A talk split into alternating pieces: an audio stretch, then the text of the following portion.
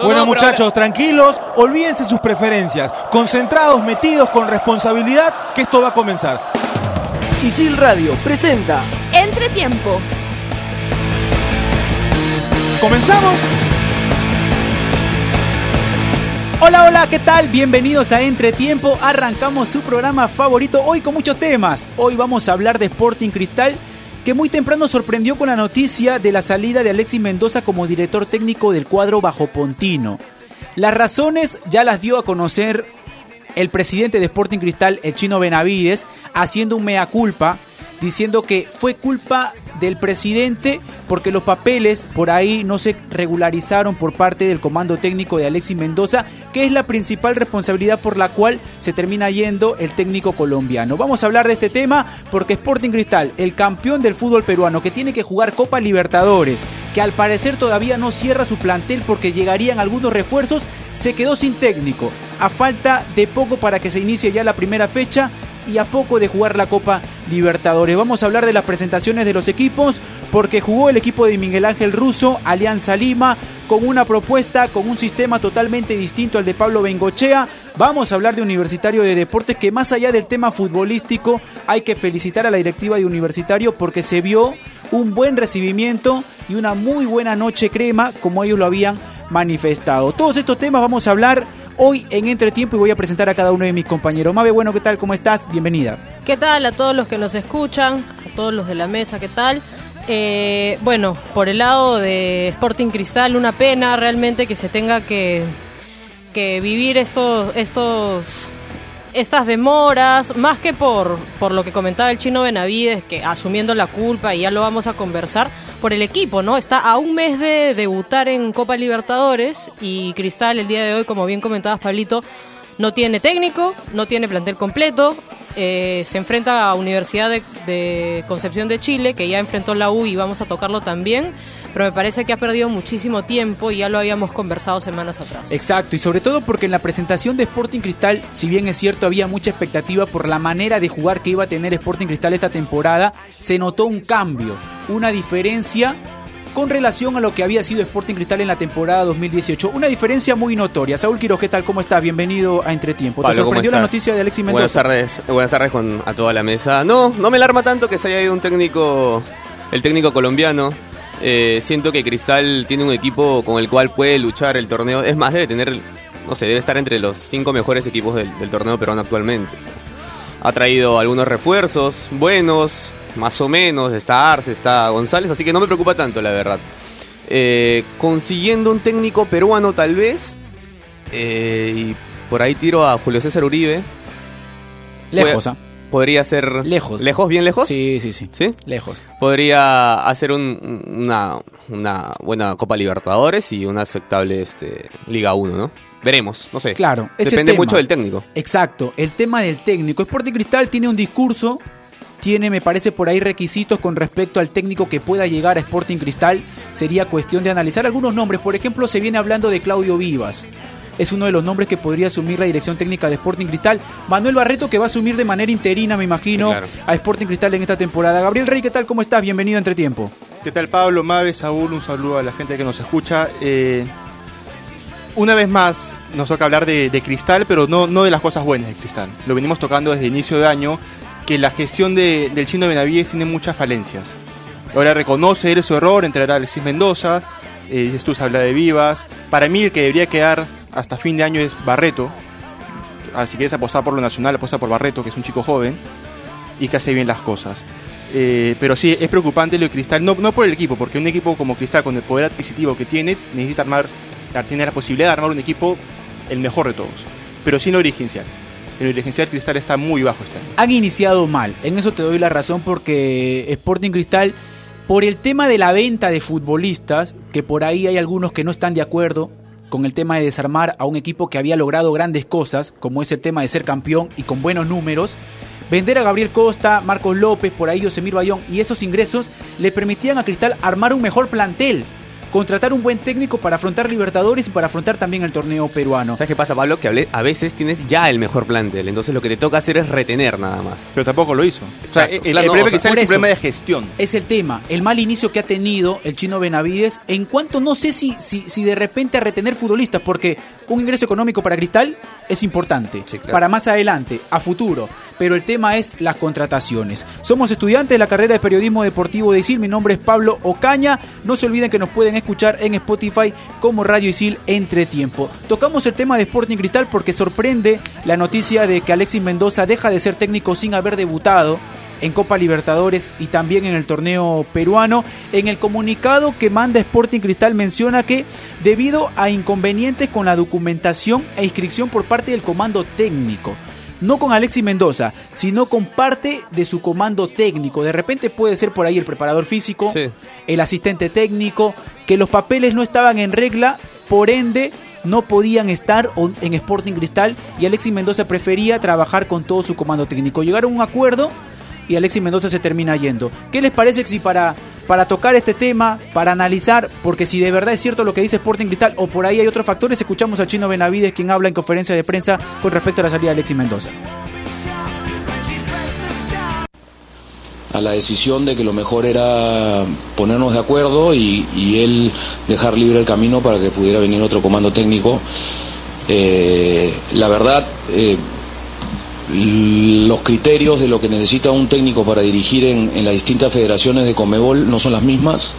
En Colombia no solicitan algunas cosas que solicitan acá en Perú, entonces eh, eh, ellos habían estado dirigiendo el año pasado en Colombia, han dirigido en Ecuador también, pero las nuevas reglamentaciones de, la federación eh, exigen ciertas cosas homologadas y, una serie de, de documentos que no se han podido cumplir y, y el profe eh, pensó y nosotros también que lo mejor era eh, que si no podíamos tener al comando técnico completo y, eh, pudiendo lograr el total de sus funciones, no tenía para él mucho sentido cambiar el- la conformación de su, de su comando técnico. Y era un tema de ellos subsanar el, el- error, tener ya la documentación para poder dirigir en cualquier país de, de- de Sudamérica. Y, y nada, él la verdad que fue muy desprendido en, abrir la puerta para que, para que salgamos rápido del impasse. Eh, hoy día él estaba en la mañana acá agradeciendo a los jugadores por todo el por todo el tiempo que han las tres semanas que han estado trabajando juntos este les explicó el tema eh, que era delicado que él estaba muy apenado porque estaba ilusionado con el proyecto y, y- nosotros le, dijimos lo mismo a, a los jugadores no también hemos hecho nuestro propio mea culpa interno porque eh, obviamente hemos debido revisar doblemente esto. No, la- la- las exigencias en Perú cada vez son más altas, nos parece perfecto y está bien. Eh, y finalmente también lo tomamos como un aprendizaje de no ponernos fechas para, para cerrar los comandos técnicos porque tenemos que estar en todos estos detalles. Tenemos un perfil de, entrenador. eh, vamos a incidir mucho en, en- y nos estamos tomando ahorita el tiempo de, saber de cada uno de ellos su metodología de entrenamiento, cómo entrena, eh, su día a día y, y que tenga la- las líneas importantes que quiere Cristal, que, que sea un buen inicio de salida, que tenga el balón, que, que protagonice, que, que busque siempre el arco rival. Entonces, esa, esa es la intención, pero pero no es como los procesos anteriores, siendo más rigurosos en los temas de, de papeles, porque bueno, está cambiando eso a nivel, está siendo más riguroso a nivel Sudamérica, ¿no? Eh, sobre si va a ser una, una opción, no voy a hablar de los técnicos eh, que van a venir, porque obviamente eh, no queremos entrar en polémicas ni, ni manosear el tema, ya suficiente con, con, lo que ha pasado con el profe Mendoza, entonces sí les pido eh, hablar del tema de la salida del profe y no de lo que viene.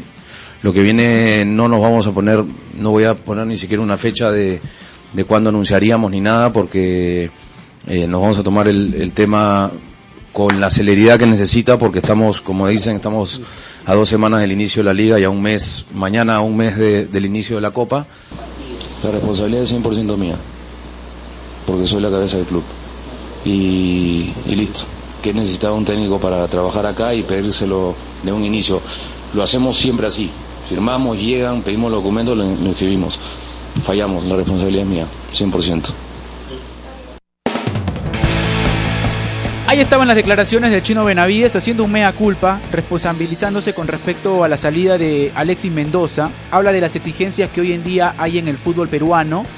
Pero esta salida se presta de repente para que también hayan algunas especulaciones. Gabriel, por ejemplo, tiene la información de que hay un disgusto por parte de los jugadores con el trabajo que ha estado realizando Alexis Mendoza. Eh, sí, los jugadores se quejaban de que están acostumbrados ellos a la exigencia de entrenamiento de, de Salas. Y que Alexis Mendoza no era tan exigente al momento de entrenar y ellos están disconformes con eso. A ver, yo pongo tres opciones. O Alexis Mendoza no estaba contento con el club, o el club no estaba contento con Alexis Mendoza, o la organización de Sporting Cristal hoy en día es un desastre, ¿no? Yo marcaría las tres, la verdad. Creo que entre las tres partes se llegó a la conclusión de que hoy Alexis Mendoza no es más técnico de Pero- Sporting Cristal. Todo se junta, No, creo. pero a ver, es que- te- tú, tú no puedes analizar lo que hace Alexis Mendoza con dos partidos que no son oficiales. No, no, yo no estoy analizando. Para, o sea, te estoy poniendo las tres opciones. O Cristal estuvo descontento con, con Alexis Mendoza, o Alexis Mendoza estuvo descontento con lo que le da Cristal, con los jugadores que le ha brindado, con, con las formas en cómo lo han tratado, qué sé yo. A, a mí no me deja de parecer extraño que... A ver, eh, una, una conclusión rápida. No puedes sacar conclusiones de un partido, sí, pero ¿te diste cuenta de lo que hizo MLE contra Sporting Cristal? ¿Viste de tantas formas que le atacó y cómo lo atacó? Sí, claro. O sea, te das cuenta que a nivel Pero- internacional rápidamente no vas a tener muchas opciones. Es- Entonces, eso es, a, partir de eso es ahí a raíz de que, tienes una de comenzó la pretemporada demasiado tarde. No, y- y Bueno, también- ahora, ahora sí, y- va- va- vamos a encontrarle todas las formas de defender a Alexis Mendoza, encontrémosla, ¿no? No, pero... Pero eso, eso, por ejemplo, el tema también de no contar con el plantel completo. Se le termina lesionando Herrera, no aparece Calcaterra, tuvo que improvisar con Edison Chávez en la mitad de la cancha, que por ahí hizo que Sporting Cristal no tenga ese funcionamiento que de repente sí lo tuvo ante Cantolao. Pero yo coincido mucho con lo que dice Saúl, porque está el tema y ha sido un año totalmente distinto para Sporting Claro, Cristal eso, en el tema organizativo. En el tema de cómo se ha estado trabajando, porque tú lo mencionas muy bien, Gabriel, Sporting Cristal inicia tarde una pretemporada. Cuando Sporting Cristal, siendo un equipo serio, se ha tardado en iniciar una pretemporada teniendo Copa Libertadores, teniendo torneo local, que hay una exigencia en el tema físico en ese aspecto. Entonces, se demora Cristal, se demoraron en mencionar al técnico, porque el chino Benavides hoy, por ejemplo, menciona en conferencia de prensa de que van a tomarse un tiempo, de que lo van a pensar y de que van a elegir de la mejor manera. Y ese discurso yo ya lo escuché antes de que nombren a Alexis Mendoza. Entonces, están cerca de que arranque el torneo, están cerca de que se arranque la Copa Libertadores. El problema pasa por el funcionamiento del equipo, no por el plantel, porque Cristal de repente mañana te confirma tres refuerzos y listo, el plantel. El tema pasa por el funcionamiento. A Mendoza le ha costado. Y lo vimos ante Cantolao y lo vimos ante Melec. No, y además me parece que Cristal, a diferencia de otros años, ha priorizado el tema, como tú bien mencionabas, de la organización, de repente de llevar la organización de Cristal como una empresa, ¿no? Y, y- los refuerzos que, eh, que más los refuerzos que trajo contra lo que vendió, ve- vemos un déficit, ¿no? Vendió mucho o no retuvo y, y- y no trajo mucho.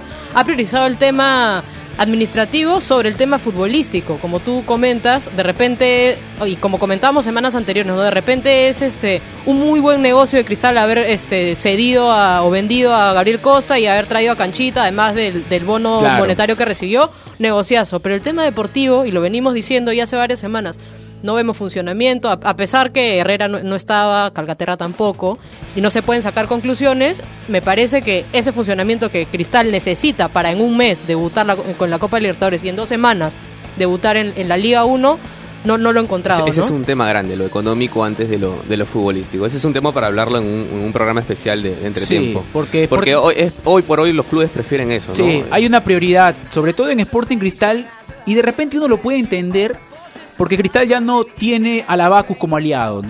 Ya Cristal no tiene ese respaldo de otros años que le permitía tener una tranquilidad durante el año y el tema de las contrataciones. Hoy Cristal intenta hacer Sporting Cristal, mantenerse por Sporting Cristal, tiene la Florida. Y a partir de ahí, de repente, el tema económico entra a tallar más que el tema futbolístico. Está bien, pero si, tú- a ver, si tú fueras Cristal o Alianza, perdón, Universitario o Alianza, que tienen problemas económicos, ahí sí podías priorizar mucho más lo económico que lo futbolístico. De hecho, con Alianza pasó. Pero con Cristal, no, a ver, no es que tenga la gran deuda Cristal, no tiene deuda. No, en Cristal no hay deuda. Entonces, no, no tiene por qué dejar tan de lado lo futbolístico y enfocarse tanto en, en lo económico. Ahora de- demora, ¿no? El tema futbolístico, porque de repente Cristal pasa unos días y te termina trayendo dos futbolistas que marcan la diferencia y Sporting Ah, Cristal termina supuesto. teniendo una buena actuación Pero- en Copa Libertadores y en el torneo local. Ah, Puede pasar. El, El tema- problema es que es tan tarde. Exacto. O sea, de- Ese es el tema. Nadie sabe si acá a diciembre nos sentamos en este mismo entretiempo a decir Cristal eh, quedó en octavos de final de la Libertadores y campeonó la Liga Peruana. Perfecto, no hay problema, pero el, el tema es que eso no es una consecuencia de unas de, de un- de buenas decisiones a lo largo de, por lo menos este mes de, Sí. de Sí, además tiene, 2019, tiene ¿no? equipo con que pelear la Liga 1. La, la, No, la sí, le Libertadores, no sé. Le alcanza para el torneo peruano. Dos o tres refuerzos más para pelear Libertadores. Sí. Eso es verdad. Era Alexis Mendoza el técnico idóneo para Sporting Cristal por la manera y por las características que tiene de desarrollar el fútbol. ¿Era el técnico idóneo? Pero no sé qué es idóneo para Sporting Cristal, porque la gente dice... Lo que bueno, menciona Chino Benavides Ma- es el idóneo. Mario Salas era el idóneo, pero el- Mario Salas tampoco es que tenía muchos torneos Lo que de pasa es que hay- lo que pasa es que hay un perfil En las formas de juego sí lo entiendo. Hay un perfil en Sporting Cristal. y Alexis. Mendoza lo tenía.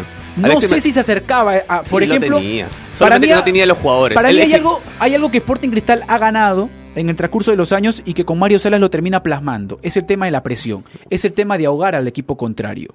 Yo en los dos partidos que he visto de Cristal, ante Melec y ante Cantolao, sí noté esa diferencia. No, pero acuérdate de los partidos del año pasado de Mario Salas. Tampoco No, Mario así, Salas, no, Mario Salas con la U de, Mario. Salas con la U de Chile en la primera en el primer partido en la presentación de Sporting Cristal en el estadio Alberto Gallardo lo termina ganando y termina jugando con una intensidad Pero ante un equipo ahogar. chileno lo, lo termina ahogando termina ganando el partido. A eso es lo que voy. De repente Cristal con Alexis Mendoza había perdido la presión. En el tema de, de- de la posesión de pelota estoy de acuerdo con que sí había eso en Sporting Cristal Ahora, pero a ver, lo de Cristal es la posesión del balón, no, el, no la presión de... no la presión hay que sumarle Ah, eso es un agregado de parte de los técnicos, pero lo de Cristal es la posesión del juego y la, y la vinculación esto entre varios jugadores para llegar al arco rival. La presión lo agrega cada, cada técnico, tiene su forma y su estilo. y- Yo sé que la presión en Sporting Cristal también es un requisito del técnico. Ah, yo no que lo tiene sé. que tener Yo- para yo que estaba en pueda la parte interina de Sporting Cristal. para que pueda estar el cuadro bajo Pontino. Ahora, a ver, para terminar nomás, sería bueno que saber, ¿no? ¿Cuál es ese, ese papel, ese permiso que faltó? Porque, a ver, si dirigió en Ecuador, si dirigió en Colombia, sin ningún problema, ¿qué tan exigente puede ser el torneo local para no poder sacar ese permiso? De acuerdo. O sea, que ese permiso se saca en seis meses o se saca en dos semanas. claro, ese es el tema, ¿no? Se puede negociar, incluso a ver, debe haber sido alguien de su comando técnico de confianza, mano derecha, porque su asistente es su hijo, de Alexis Mendoza. Debe haber sido alguien de su confianza como para que pueda tomar esa decisión. Si no sigue él, bueno, no sigue el comando técnico. Pero bueno, me imagino que Sporting Cristal en este momento se va a encargar de buscar un nuevo técnico para que pueda encontrar una solución en el tema futbolístico y pueda afrontar la Copa Libertadores y el torneo peruano. Pasamos a las presentaciones porque Alianza Lima dejó una muy buena impresión en la noche blanquiazul jugando ante Barcelona con un primer tiempo que se termina jugando a un ritmo para mí de Copa Libertadores. Por la manera como sale Barcelona de Guayaquil a jugarlo y por cómo Alianza Lima termina reaccionando ante esa, ante esa intensidad. Para mí el mejor de la cancha en el primer tiempo fue Cartagena. Es un buen partido, fue el partido fue entretenidísimo, la Sí. verdad. O sea, no- no- eh, esos partidos que valen la pena ir al estadio. Eh, luego en el partido hubieron eh, varias ocasiones donde triangulaban y daban pases precisos entre Cachito, Manzaneda y los jugadores que estaban arriba y funcionaba el equipo. Te das cuenta que a través de esos pases podía llegar, había formas. Eh, Se notó pero- la mano de Russo. Sí, sí, es verdad. Hay cosas que cambiar igual, hay cosas que exigirle un poquito más a Quevedo. Si Quevedo quiere llegar un poquito más, bueno, sabes que Quevedo tienes que regresar, hermano. Tienes que, porque lo haces muy bien arriba, pero luego dejas a Ladir Salazar solito abajo, enfrentándose a dos muy desequilibrantes. Entonces, eh, Y decidir mejor. Bueno, Quevedo, nos Levantar ayudas, la cabeza. Nos ayudas en, nos ayudas en la, en la ofensiva, sí. Das un pase o metes un gol, sí, pero luego nos van a meter otro gol porque no estás acá, no estás al lado del Ladir Salazar para defender al equipo. Y después hay unas otras cosas más, no sé qué habrán visto ustedes. Eh, a mí me gustó mucho lo de Tomás Costa. Sí. A diferencia del año pasado, Tomás Costa, a ver, en, lo- en los dos partidos que lo hemos visto, bastante bien. Y creo yo que es a raíz justamente de la llegada de Cartagena. Porque tiene, un- tiene a alguien que lo ayude a la marca. Porque el año pasado jugaba con Cruzado y con Cachito. Que Cruzado hacía el trabajo sucio por ahí de, de marcar un poco, pero, pero no, no es su función natural. ¿no? Está con Car- con respondiendo Tomás sí. Costa. Porque yo en su momento mencionaba de que para mí era una polémica la renovación de Tomás Costa por lo que había mostrado con Pablo Bengochea. Pero Russo lo convenció de que se quede, Russo lo conoce, le termina dando una posición distinta a la del año pasado porque no termina jugando como volante de recuperación. El que tiene la responsabilidad de destruir las jugadas del equipo contrario es Cartagena. Y Tomás Costa por ahí un poquito más libre, con menos responsabilidad en el tema de la marca y encargándose más de distribuir la pelota y ser ese nexo que necesita muchas veces un equipo entre la defensa y el ataque. Lo termina encontrando con Tomás Costa, que termina respondiendo. Sí, de acuerdo, eh, de acuerdo con, con el tema de Cartagena. Ya lo habíamos mencionado, Cartagena para mí ha sido el mejor jale que ha podido traer Alianza, incluso más que por el nombre de Cartagena, porque me parece un excelente jugador. Eh, porque Alianza no tenía esa posición el año pasado. Entonces, eh, pasar de, como decía Gabriel, de Cachito y de Cruzado, que son jugadores que pueden tener muy, muy buen pie, pero son lentos y, y no tienen tanta intensidad en la marca, a tener a Cartagena es una diferencia bastante grande y como Notable, dices, Tomás sí. Costa como que es un poco más libre de poder eh, ser ese primer pase o esa salida limpia o ese, ese pase largo, ¿no? Entonces por ese lado me parece que Alianza ha cumplido con reforzarse en donde debió reforzarse.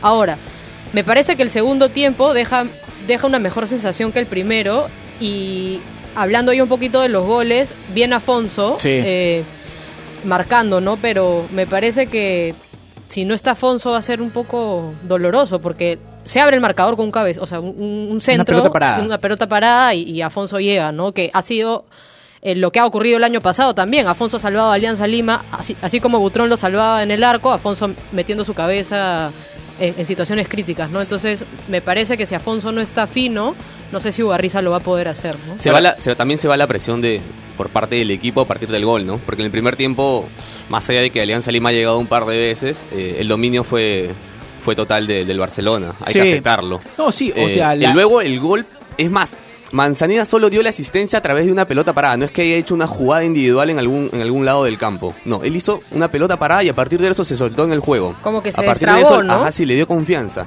Eh, y eso para todo el equipo. Ahora, Manzaneda de 10. Yo lo quiero ver de 10. Siento que cuando se mete entre los, los volantes y la defensa del equipo contrario hace un mejor papel. Eh, y luego termina- terminamos de confirmar que Cartagena es, es el mejor refuerzo del año De acuerdo. definitivamente. Lo confirmamos con ese partido. Sí, me gustó, me gustó el trabajo de Cartagena porque ha evolucionado mucho. No es el Cartagena incluso de San Martín, que ya por ahí terminaba demostrando algunas cosas en la mitad de la cancha. Este es más. Aprendió mucho en México y no necesariamente en el tema de la recuperación, en el tema de poner el cuerpo. Hoy en día Cartagena siendo 6 te brinda un pase seguro que muchas veces termina siendo determinante para que el equipo pueda encontrar un funcionamiento idóneo en la mitad de la cancha. Yo sí por ahí el tema de Cachito Ramírez no me termina de convencer. Siento que para la intensidad de Alianza Lima o lo que está proponiendo Miguel Ángel Russo de ser un equipo que pasa de defensa al ataque rápido y que cuando pierden la pelota repliegan, Cachito Ramírez todavía no logra encajar ahí. Ya, yo, ese- yo creo ese- que Dale. el jugador que, que va ahí, creo yo que es Arrué. Sería a- idóneo, a sería no idóneo por Buenanote, ejemplo, ¿no? Ah, No, bueno. Que está, que Ahora, está lejos, que ese está era, lejos de ese era Alianza. mi cambio. Manzaneda por Cachito, Arrué, Quevedo, Afonso. Y yo, yo creo Tomás que eso es lo Costa, que Cartagena. yo creo que eso es lo que parece está en la cabeza de. Russo. Para mí en la cabeza de Russo está jugar así. Pero Cachito de 10. No, no, no, no.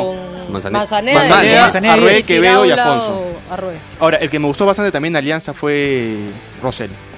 Por izquierda, izquierdo. Sí, cumplió, Sí. cumplió. No pasó mucho al ataque, las pelotas que le llegaban, tranquilo. El, lateral, el lateral de Barcelona. Bastante sobrio, ¿no? O sea, para ser un chico Sí. joven, muy sobrio a la hora de, dar el y- pase. y, sobre todo por lo que tuvo que enfrentar, porque enfrentó a los Caicedo por esa banda derecha que les terminaron complicando. Ahora Habla- yo, yo solamente quiero preguntar si esto le alcanza a Alianza para el grupo que le ha tocado en la Libertadores. Yo creo que yo no. creo que Alianza está hoy en día en condiciones de, de competir en Copa Libertadores. Yo creo que está en condiciones de competir. ¿Sabes qué pasa? El, gru- el grupo es bien exigente, ¿no? Sí, si El fuera Cristal yo te diría sí, por el grupo que le tocó a Cristal, pero el grupo que le ha tocado a Claro. Alianza, con lo que tiene, me parece que está un poquito lejos. Ahora, tal- hay- tal vez en los jugadores puede costarle, pero yo creo que la experiencia de Russo en el banco va a influir bastante. Yo creo que para esos equipos va a ser muy complicado ir a Matute, como el año pasado, por ejemplo, Junior de Barranquilla y el mismo Palmeiras terminan ganando los partidos en, en Matute. Le va a ser muy complicado a esos equipos ir y por ahí sacar fácil un resultado Ya, positivo con, ante Alianza. con eso no basta, ¿sabes? Que con eso no basta. Yo sé que no, alcanza, basta, pero creo que. Alianza Lima tiene un equipo o ha logrado Miguel Ángel Russo en funcionamiento y en plantel encontrar algo que le permite por ahí competir en Copa Libertadores. Hablaba Mabe de Afonso y tenemos las declaraciones del delantero con respecto a lo que es Alianza Lima. Creo que los objetivos están claros. Eh, ya desde el primer día de pretemporada se plantearon los objetivos y bueno, nosotros estamos en- enfocados en eso y trabajando para, para eso. La ilusión del, del hincha se entiende porque bueno, por ahí se renovó un poco también el plantel. Eh, llegaron muchos compañeros nuevos que la verdad que se acoplaron muy, muy rápido al equipo. y bueno, ojalá que la gente siga acompañando como lo ha hecho hasta ahora y podemos darle nosotros las alegrías que ellos se merecen. Sí, bueno, Miguel llegó con, con su idea de juego, eh, nosotros tratamos de respetar obviamente esa idea y llevar a cabo lo que, lo que él nos pide. Creo que también con el correr de los, de los amistosos que tenemos ahora por, por delante, creo que vamos a ir afinando cada vez más y corrigiendo errores bueno, ojalá que, que podamos arrancar el campeonato con una gran cantidad de partidos amistosos que es lo que nos va a dar eh, más ventaja el aniversario del club es, es un motivo muy lindo para festejar y bueno, en este caso toca en el, en el arranque del campeonato y bueno, ojalá que podamos arrancar con un, con un triunfo para poder festejar todos juntos. Ahí estaban las declaraciones de Afonso y pasando al compadre de Alianza Lima, Universitario de Deportes también realizó la noche crema teniendo un resultado positivo ante un cuadro chileno que va a jugar Copa Libertadores y justamente ante Sporting Cristal Mave. Estuviste en el estadio. ¿Cómo se vivió esa fiesta en la noche crema? No, la, la, fiesta me parece, si hablamos un poquito fuera de lo futbolístico, la fiesta fue eh, alucinante, realmente de, de, lo mejor producido en los últimos 10 años. Lejos, que, lejos, lejos, lejos. lejos. Muy, muy, buena presentación. Ahora, tocando el tema futbolístico, la tercera la vencida, ya se había enfrentado dos veces con, con, con este equipo chileno que es subcampeón, no es, cual, no es cualquier cosa, subcampeón sí. de Chile, y que además se enfrenta a Cristal en un mes con el jale de, de Bayón. Bayón que de hecho, dicho sea de paso, hizo un muy buen partido también. Me parece que la U mejora, no había jugado con, me parece a mí, con so, todos sus titulares, porque Chiquitín Quintero no había... No, Chiquitín no juega en, en, en, Chile. No había jugado en Chile y me parece que hace un muy buen partido, un partido correcto, está entero Chiquitín en cuanto a, al físico, lo, lo vi replegándose bastante bien y ayudando a Corso por esa banda. Y, y, bueno, creo que lo principal es, es, salir de la pretemporada, soltar un poquito las piernas, gan, ganar, que ya, ya hacía algo de falta, ganar en casa. Y, y nada, me parece que, que, va encontrando Alfajeme bien en el, en el centro. Bien Alfajeme. Bien Alfaje, Alfajeme eh, no hay que descuidarlo, dice Alberto nada más. sí, este, nada, cortando las pelotas y intentando hacer pase limpio. Me preocupa mucho la defensa. Rodríguez está fuera 15 días. Sí. Los dos Rodríguez están fuera y, y volvemos a, a, a, tener que Morales meter... y Quina sería, ¿no? Morales y Quina. Ahí me o gustó Velarde. Morales, ¿ah? ¿eh? Velarde. Velarde también, aunque no sale en lista en el partido que tiene sí. Universitario. A mí me gustó Morales, ¿ah? más allá del partido que tiene en Chile que se termina confundiendo o equivocando con Carvalho y lo terminan empatando a Universitario. Me gusta porque es un chico que, que tiene esa salida que también Velarde le puede dar a Universitario de Deportes. Ahora, Además aprobado por, por Córdoba, ¿no? Sí. Está muy bien aprobado por Córdoba, entonces podría tener opciones a partir de la salida de, los, de los Rodríguez, ¿no? Porque sí. Si, me, me, gustó si estuvieran ni, bien, me, me, sí. me, me parece que es un jale que que ayuda a esa saga central donde había mucha juventud, de repente por ahí no, no, no tanto expertise, ¿no? Sí, ahora, ¿qué tal vieron a Denis? Es, justo eso quería decir, a, a mí me gustó bastante Te leí la, la mente, Denis. por eso dije el de, tema de Denis. Comparado porque Se parecen. Cuando se ha afeitado, pues, ¿no? También sí, Denis se afeitó para la noche crema. Este, comparado, a ver, yo cuando, cuando digo Denis, yo criticaba mucho la idea de Denis no por el jugador, sino por lo por el físico del jugador. Había venido estando parado y todo. Yo creo que la, la pretemporada Denis la ha hecho muy bien. Sí, de una, una, pretemporada completa la ha hecho muy bien a Denis y muy bien fuera del área. Porque es, es que cómo aguantó, Denis ganó todo, todo lo el, ganó. El arriba. gol de la bandera debe de a Denis, ¿eh? porque el gol es totalmente de Denis. Con un mal estado físico de, de, de, Denis el año pasado. Le bastó. Fue, le bastó para, en el, bastó. para el torneo peruano. Y bueno, lo mismo... Con una buena pretemporada, lo vamos, ahora lo vamos a ver a, a Germán Denis. Igual sí, la bandera. Ahora igual estoy, la estoy, bandera. ansioso, sí, estoy ansioso por ver el clásico. ¿eh? Sí. Por fin, después de varios años, los dos equipos andan bien formados, al menos en sus 11. En, en los sí. 11 andan Hay buen bien plantel. conformados. Va, va, a estar bonito el clásico. Hay buen quiero plantel. Verlo, quiero verlo. Hay buen plantel. En la segunda fecha es Alianza Cristal. Me hubiese gustado que en esa fecha, por ejemplo, sea un Alianza. Universitario porque salen de una pretemporada, hay intensidad. El año pasado jugaron en la primera fecha, me acuerdo, un clásico, también en febrero, por ahí en el verano. Ahora que pero sí se fecha notó, 8. Claro, sí se notó una diferencia entre lo que era Alianza Lima con Pablo Bengochea siendo campeón. Claro. Y Universitario que no podía contratar. Nos tenemos que ir a una pausa y vamos a regresar para hablar de Paolo Guerrero, que ya entrena con el Internacional de Porto Alegre y también Vuelve, de Cristian Cueva que se cayó su pase independiente y que está viajando a Sao Paulo, porque al parecer con San Paolo y en Santos va a jugar esta temporada.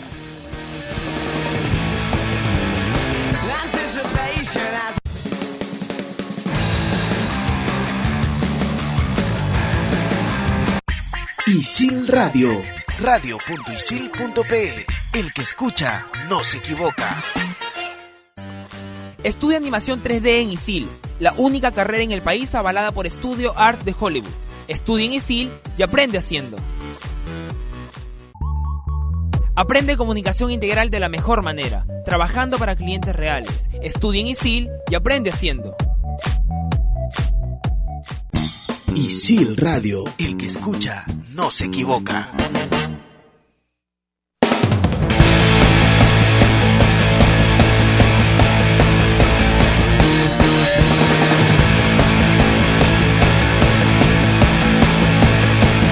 Continuamos con entretiempo y pasamos a peruanos en el extranjero y tocamos lo de Paolo Guerrero, futbolista que va a volver a las canchas, que va a entrenar y que tiene dos meses para ponerse en forma y jugar primero en Brasil, demostrar que está en condiciones y a ver si es tomado en cuenta por Ricardo Gareca, porque como mencionaba el Tigre, el tema de Paolo Guerrero todavía no le convence en cuanto a lo que puede ser con la selección peruana por la para que ha tenido. Tenemos la- la- las declaraciones de Ricardo Gareca para escuchar con respecto a lo de Paolo Guerrero.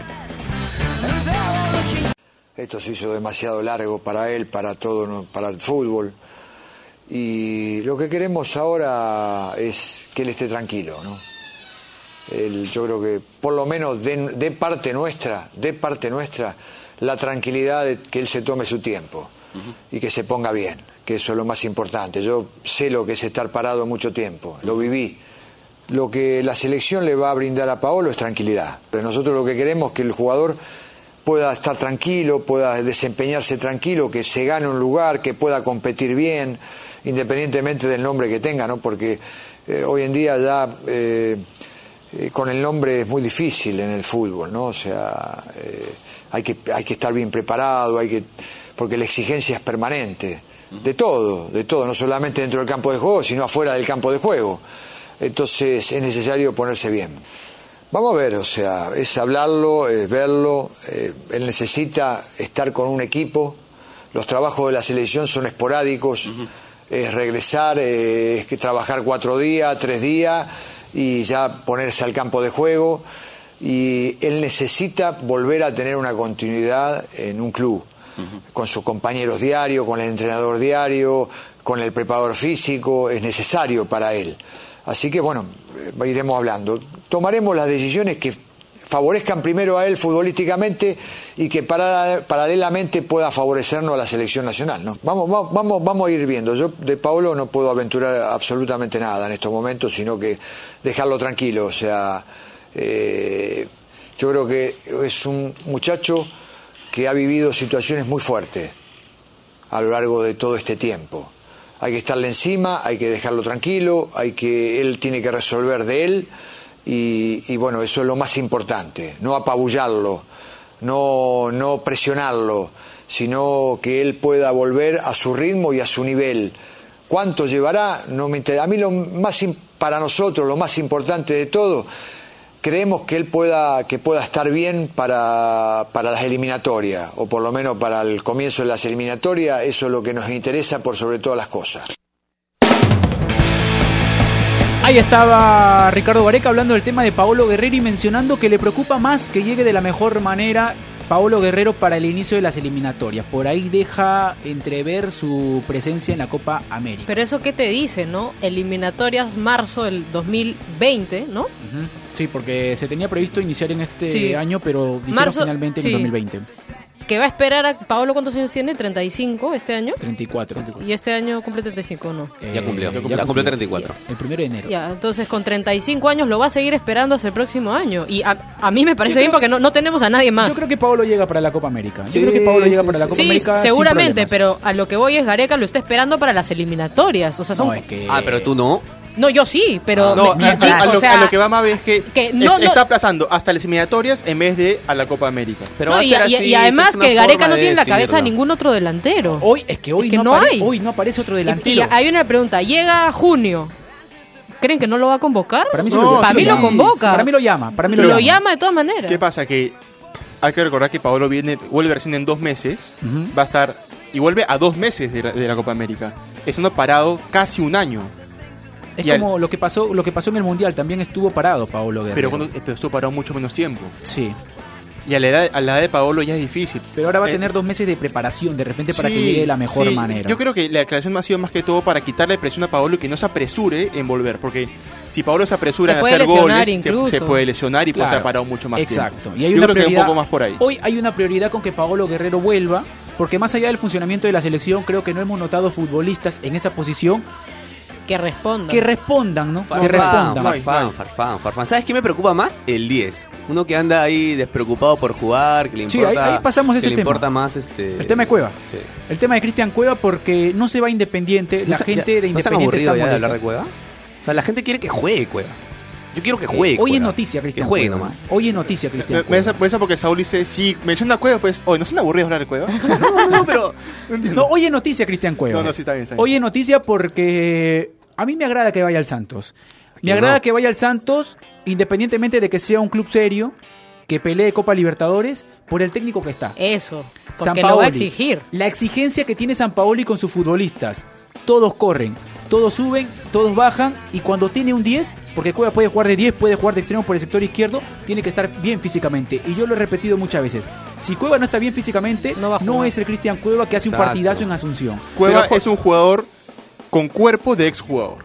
Holland. Holland, el técnico de Independiente, también es de las mismas características que Zapaoli. Es, es un tipo exigente a la hora del físico, que está pendiente de sus jugadores, no los deja, no sé si no los deja salir, pero tiene ciertas reglas que hace que sus jugadores no, no salgan. eh, Lo que pasa, lo que pasa es que siento En que, que Cueva llegaba a un lugar donde iba a estar muy cómodo, donde de repente eso es positivo para el futbolista, pero donde no hay una exigencia porque esté bien físicamente. Mira, donde iba a haber una exigencia seria, que, que era merecida para él, para que haga un buen juego con la selección peruana, era la de Europa. La de Sudamérica ya la hemos tenido en, en- en Sao Paulo. Y en Sao Paulo fue donde decayó. Santos, ¿eh? Sí, yo sé que va Pero Santos. y en Sao Paulo también hemos- fue el mejor cueva. O sea, tuvo dos etapas. Una donde jugaba y Con- una donde... con, con Rogerio Ceni, Sí, y una donde estuvo... cuando se va Rogerio Ceni. Y una donde no estuvo. Entonces, yo creo que es un buen fútbol para que Cueva... Sí. Para que Cueva nos yo- muestre. Yo, yo voy más por el tema del técnico. Pero ya lo ¿no? hemos visto en Brasil, a eso voy. O sea, Pero lo hizo bien y mal. Entonces ahora tiene que definir. Bueno, terminó mal, ¿no? Terminó yéndose y en Krasnodar me parecía que estaba haciendo un buen trabajo y tenía Europa League, eh, etcétera, etcétera. Y Sí. iba a tener mejores exigencias, iba a mejorar en su físico, iba a comer mejor, todo lo que te da Europa, todo lo que te da Europa. Además, O sea, en no Rusia, si- además en Rusia, donde no habla el idioma, donde... Ahora esperemos, esperemos que le vaya bien en, en Santos y que Ahora le pueda entrar entra a ese fútbol de, de, de San Paoli que, que para mí todavía Cristian Cueva no ha tenido esa exigencia en otros equipos de la que por ahí San Paoli le pone a cada futbolista. Ruiz Díaz dijo que San Paoli fue su mejor técnico y que le enseñó muchas cosas. Veremos Entonces, con Ojalá, Cristian ojalá que funcione con el tema de. Cristian Cueva. Tenemos Sudamericano Sub-20, que Venezuela está dando la sorpresa a Gabriel Rey, que hoy ha venido con un nuevo look, afeitado. Muy bien, luego tranquilo. A, a Pro le ha gustado el look, ¿no? Eh, se jugó la fecha 3 des- del Sudamericano Sub-20. Argentina ganó sorpresivamente 3-0 a Venezuela. Eh, Uruguay ganó 3 3-2 a Brasil. Y Ecuador ganó 1-0 a Colombia. Con eso la tabla de posiciones queda Uruguay primero con 7 puntos. Argentina y Ecuador segundos y tercero, respectivamente con 6 puntos. Venezuela con 4. Hasta ahí, hoy están clasificados al Mundial de Polonia. Colombia y Brasil quedan fuera hoy en día con un punto. Eh, la fecha 4 juega Argentina-Uruguay, Ecuador-Brasil y Venezuela-Colombia. Este último para mí un partidazo porque se definen todo. El, Sí, que, de el que gana, El que gana está prácticamente dentro. sí. Y el que pierde prácticamente fuera. Exacto. El chino, el chino dice, no. Bien Venezuela, ¿no? Sí. Bien Venezuela. Bien ¿verdad? Venezuela. Y mal Brasil. Desde el primer partido se notó que iba a ser candidato, incluso Exacto. más que Brasil y Argentina. Antes del sudamericano ya se hablaba de Venezuela. Claro, sí. Ya se hablaba de un trabajo. Sí. de un trabajo en el cual para mí se le tiene que poner énfasis y que la, y que la Federación Peruana de Fútbol ya deje de menospreciar a Venezuela en el tema de menores. Si hoy se tiene que tomar como ejemplo lo que hace Venezuela, hay que tomarlo como ejemplo porque le está dando resultados. Le queda la deuda a Venezuela de que lo puedas plasmar ya en las eliminatorias, con la selección mayor. Ya ese es otro tema. Pero eso lo que hablábamos la semana pasada, de abajo hacia arriba y un proceso largo, no de arriba hacia abajo como se la hace acá. sub-20 no está tan lejos de la mayor. ¿ah? Han, Sí. han habido jugadores que han debutado a los 16, 17 años en su selección. Estos jugadores sub-20 tranquilamente ya pueden estar formados totalmente como para debutar en la selección mayor. Yo al 10 ese y 9, al, ese 9. al 9 y al Hasta 10 nueve. este Sosa y Hurtado los pongo ya en la selección mayor como sin al menos de suplentes y que entren minutos. Rondón el 9 de Venezuela. Que vayan jugando ya. 20 años, ya está. Sí, de acuerdo. De termina, acuerdo. termina el domingo eh, eh, y vamos a saber quiénes son los clasificados al Mundial. A Polonia. A Polonia sí, yo sí quiero detenerme en Brasil. No, no, no me explico Sí, la hace rato, situación. Seis- hace cero rato. puntos. Hace rato Brasil que está teniendo problemas con el tema de la sub-20. Anotó Benavente, ¿ah? Anotó Benavente, es importante. A ver si por ahí es considerado por Ricardo Gareca para los amistosos que se viene ya en Estados Unidos. Nos tenemos que ir, nos estamos reencontrando la próxima semana con Entretiempo. El chino ya nos dice por fin. 40 nos dice, pero bueno, nos tenemos que ir, nos estamos reencontrando la próxima semana con más en Entretiempo. Chau, chau.